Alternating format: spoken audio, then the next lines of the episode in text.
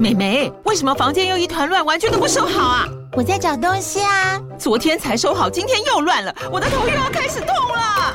妈咪，我是在找虎标白色万金油啦。阿妈都说头痛擦这个很有效，薄荷凉凉的，可以帮忙舒缓哦。妈咪爱老虎油。哎呦，今天怎么这么乖呀？很内行哦，还知道要用这瓶百年老字号的。虎标在手，全家神队友。全台各大药局、屈臣氏、康氏美皆有贩售。贵属城自治地零一五七零二号，北市卫药广自治地一一三零四零二三四号。使用前请详阅说明书、请及注意事项。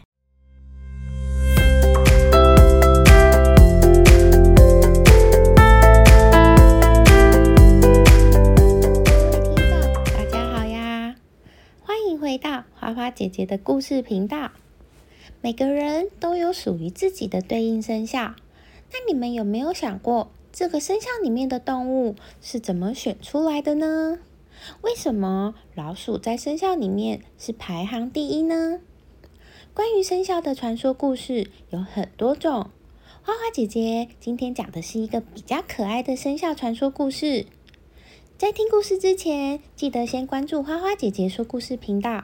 如果喜欢的话，也不要忘记给予五星好评，或是也可以留言跟花花姐姐互动哦。话说，在五千年前，玉皇大帝有一天呢，非常苦恼的和众神仙们讨论着如何计算人世间的时间。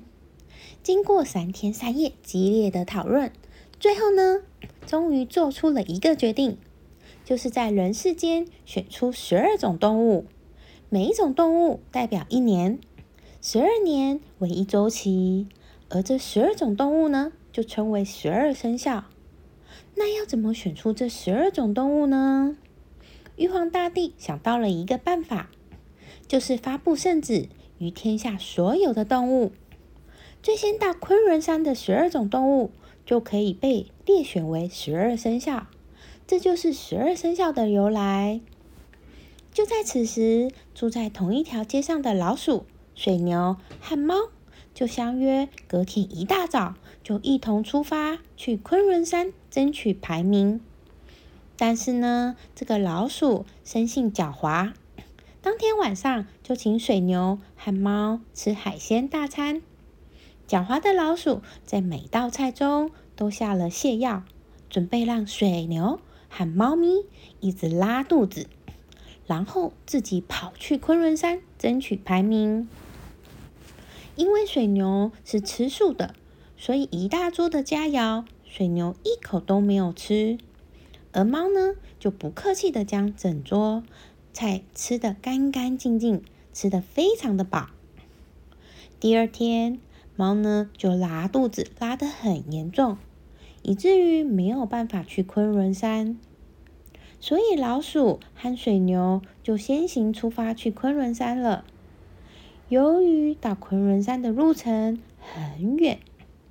所以体力不好的老鼠就坐在水牛的头上，一路到达昆仑山。由于老鼠坐在水牛的头上，所以玉皇大帝也很难决定谁是第一个到达的动物。就在玉皇大帝苦恼的时候，狡猾的老鼠就开口说话了：“玉帝呀！”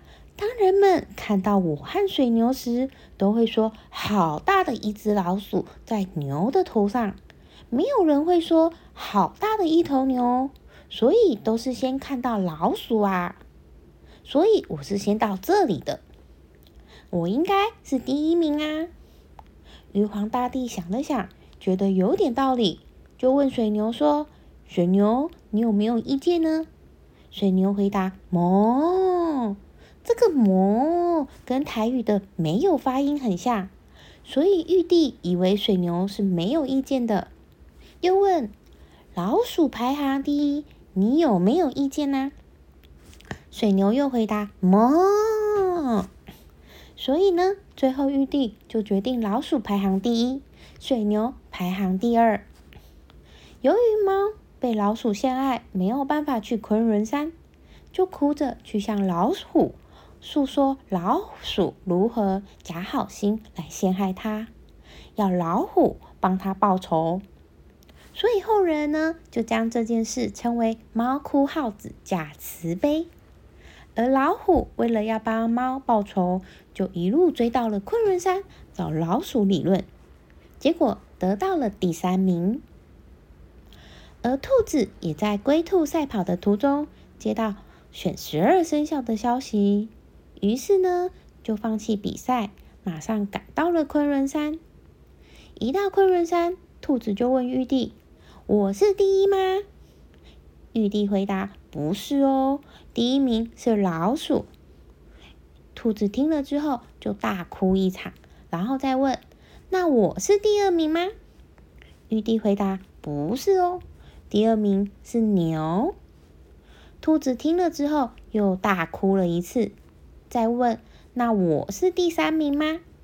玉帝回答：“不是哦，第三名是老虎，你是第四名。”兔子一听又哭了一次。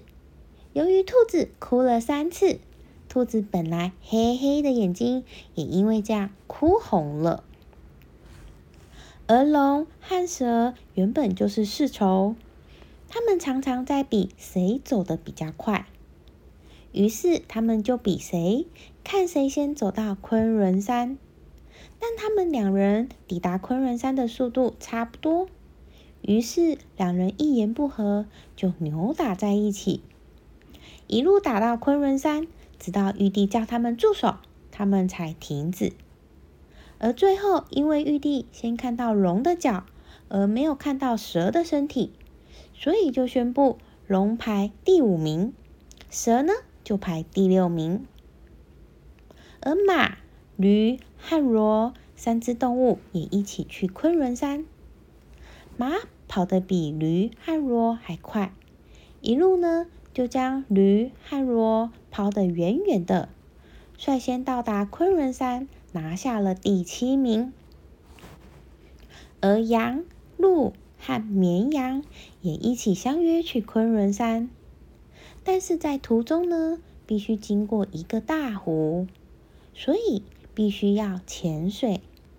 于是他们三三个动物就开始潜水过湖，但过不了不久，鹿和绵羊都放弃了，而羊呢？心里想说，就一口气潜过去试试看。于是羊就一口气都没有换的，直接游到了昆仑山，得到了第八名。所以后来就有人形容，一个人经过一番苦干实干后，得以出人头地，就称为扬眉吐气，就是羊都没有吐气哦的谐音。猴。鸡和狗呢，一起相约去昆仑山，但是在途中却迷路了，就一路走到了东洋的日本，帮助桃太郎消灭恶魔岛上的魔鬼后，再找到正确的路回到昆仑山。由于他们三个同时到达，所以玉帝就决定依照他们遇到桃太郎的顺序来排名，所以猴。是第九名，鸡是第十一名，狗呢就是第十二名。在这个旅途中，因为猴和鸡都很穷，每次的支出呢，狗都会先说“我来付”，后人就把这个寓意称为“狗来付”。至于猪呢，因为猪行动缓慢，所以它起早八早的就出发去了昆仑山。当他到昆仑山时，刚好是第十二名。对于十二生肖的起源，坊间有着不同的推论。有些人认为是天地初开之时，人类对大自然都存在恐惧以及敬畏。一些原始部落由于对大自然的崇拜，继而转化为对动物的崇拜。自此之后。十二生肖便应运而生。第一个十二生肖出现的原因，可能是古代文盲的人比较多。古人以子丑寅卯辰巳午未申酉戌亥等十二支与天干相配，组成六十甲。但由于子丑寅卯等字都比较难记，所以人们就利用不同的动物来代表十二地支，这样就更显得浅显易懂和生动了。一般人都认为十二生肖只属于中国传统的文化遗产，但其实呢，世界上至少有十多个国家以及民族都拥有自己民族特色的生肖文化哟。例如，希腊拥有自己的十二生肖，包括木牛、山羊、狮、驴、蟹、蛇、犬、鼠、鳄鱼。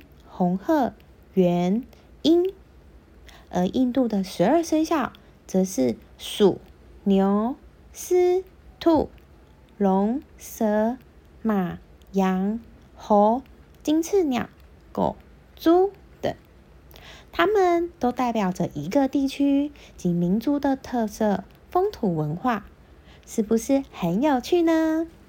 你们的生肖是什么呢？欢迎留言分享给花花姐姐哦！今天的故事就先说到这里，我们下次见啦，拜拜。